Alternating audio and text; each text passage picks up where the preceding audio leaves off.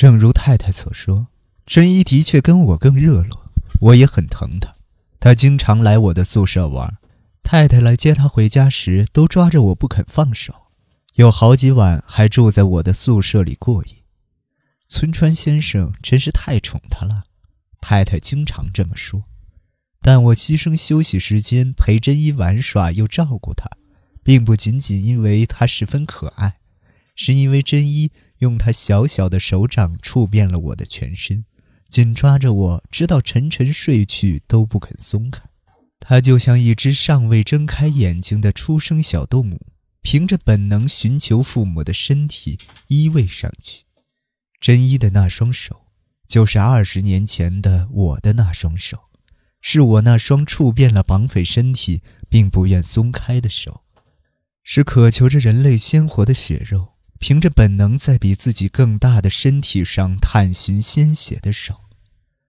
你怎么了？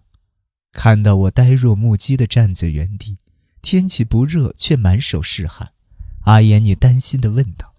我随口编了个理由，逃也似的离开了你家。可我回到警署之后，仍旧无法入眠。刚想睡，绑匪最后的眼神就浮现在脑海中，像一把锋利的刀扎进我的意识。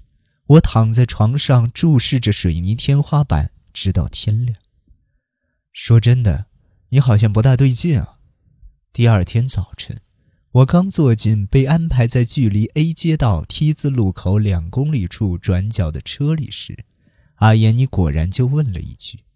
为了不被你察觉心思，我拼命装出快活的样子，可当时我的心弦已经无可挽回地紧绷到了极限。中午十二点零九分，无线对讲机中发来了嫌犯现身的消息。二十分钟后。驾驶席上的我和副驾驶上的阿言，你同时看到了一路北上的嫌犯车辆。就那辆，伴随着你的低语，我踩下油门。而就在这时，我拼命压抑的情绪一瞬间炸开了。那个绑匪的手，面包的滋味，最后一刻注视我的眼神，那些万万不可再想起，被我封存在记忆深处的一幕。眨眼间充斥全身，让我所驾驶的汽车突然向二十年前的案子疾驰而去。在春日的和煦阳光下，绑匪的白色捷特车却萦绕着阴暗的犯罪气息，不疾不徐地行驶着。我抓紧方向盘，抑制住双手的颤抖。这一刻，我想起了“良机”这个词语，此刻便是良机。前方很快就要经过一个三岔路口，向左转或向右转，我的一声联络就能改变之后的追踪行动。当年的绑匪的耳朵像要弯开我的胸膛似的紧贴着我不放。我想起山藤家的豪华地毯、大吊灯和冰冷的空气。二十年前，母亲从刑警手中将我瘦小的躯体一把夺入怀中时。那一瞬间，她冰冷的眼神仿佛是在注视着别人家的孩子。我又想起阿言，你蹲下来心焦地看着孩子睡脸时的背影，想起真一触摸我身体的小手，以及那个绑匪在警车前的最后一次回眸。快逃啊，叔叔！快逃！我内心爆发出一句呐喊。接下来的瞬间。还没等意志发号施令，我的手已猛地向右打方向盘，快逃，快逃啊！阿言，你下车确认迎面撞上的车辆是否平安后，飞快地回到了车里，问道：“往哪边转弯呢？”“右边。”我斩钉截铁地如此回答。你伸向无线对讲机的手顿了一下，又回头讶异地看着我的脸。一时间，你向我投来怜悯般的神情，似乎想对我说什么，但终究什么也没说，对着对讲机将我的话原封不动地告知全队。为什么？阿言，你一定很想问这句话吧？为什么我在那一刻要故意向右打方向盘，引发与对面车辆的冲撞事故呢？为什么我要说谎，声称捷特车向右转弯了呢？简而言之，我为什么要故意放跑嫌犯呢？阿言，恐怕你亲眼看到嫌犯向左转了吧？你一定意识到我是故意谎称右转，想要放跑杰特车里的嫌犯。然而你终究还是什么都没问，因为没必要问了。你已经从我的眼神里读懂了那一瞬间所发生的一切，因为我已经注意到了背后的一切，知晓了那桩案子的真相。那桩案子还有另一个罪犯，没错，阿言。案发之后没多久，我就意识到那起绑架案背后潜藏着惊天的秘密。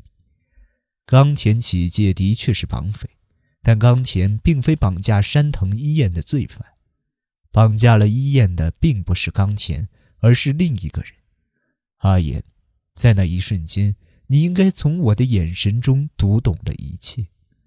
你明白我已察觉还有另一个罪犯存在，你也明白我编造谎言想放跑的并非杰特车上的冈田，而是另一名绑匪阿野，而那另一名绑匪，真正绑架了伊彦的罪犯，当然就是你了。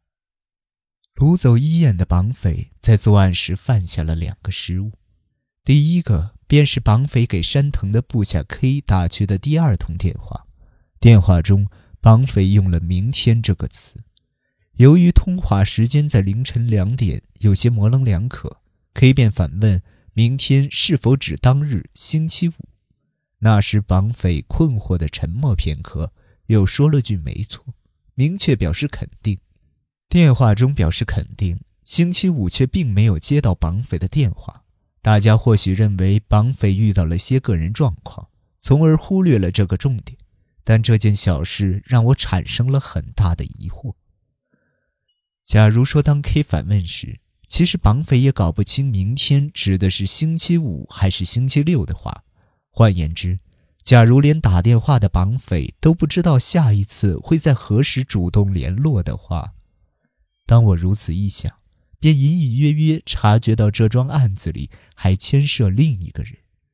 假如掌握本次绑架案具体日程安排的是另一个人，那么打电话来的人不就是遵照另一人的指令在行动吗？假设另一人为 A，打电话来的男人为 B 好了。我首先思考了 A 与 B 为共犯的情况。如果是一般意义上的共犯，B 至少也应该知道下一次联系的明天究竟是星期五还是星期六。所以，我认为 B 只是遵照 A 的指令行动。更进一步想的话，B 是否也正在等待 A 的下一次联系呢？B 是否想联系 A 却联系不到呢？B 是否连 A 是谁都不知道呢？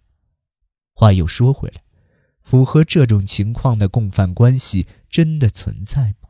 正在思考这个难题时。我在山藤家的客厅中看到了无法主动联系绑匪，只能等待绑匪打来电话的山藤夫妇的焦急模样，顿时恍然大悟：B 是否也正处于和山藤夫妇同等的立场呢？B 会不会也是孩子被绑架的受害人呢？那起绑架案的罪犯是 A 吗？换言之，在伊彦绑架案背后，是不是还发生了一起绑架案？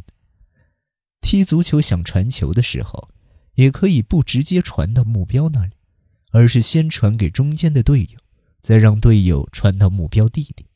那桩案子就和这样的传球很相似。一个孩子被绑架的男人形象浮出水面，这个男人 B 准备不出绑匪 A 要求的五百万现金，又不敢报警，十分焦头烂额。绑匪说，只要收到五百万，就把孩子平安送回来。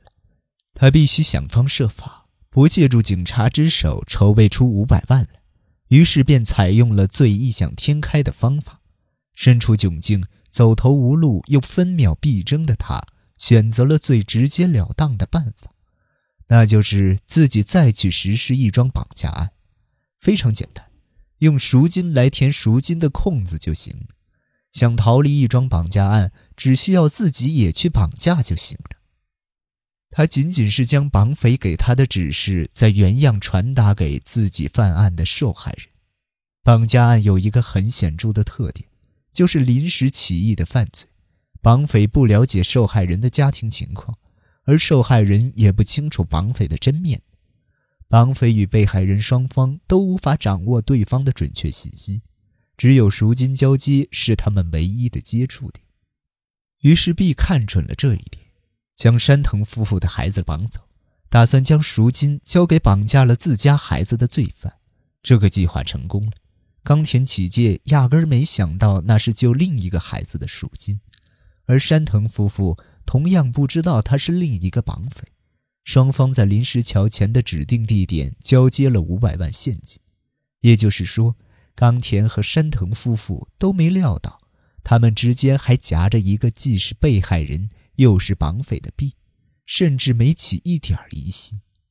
实际上，在这个阶段，我几乎已经猜出了中间人 B 的身份，还没等他犯第二个失误。我就大致想到了。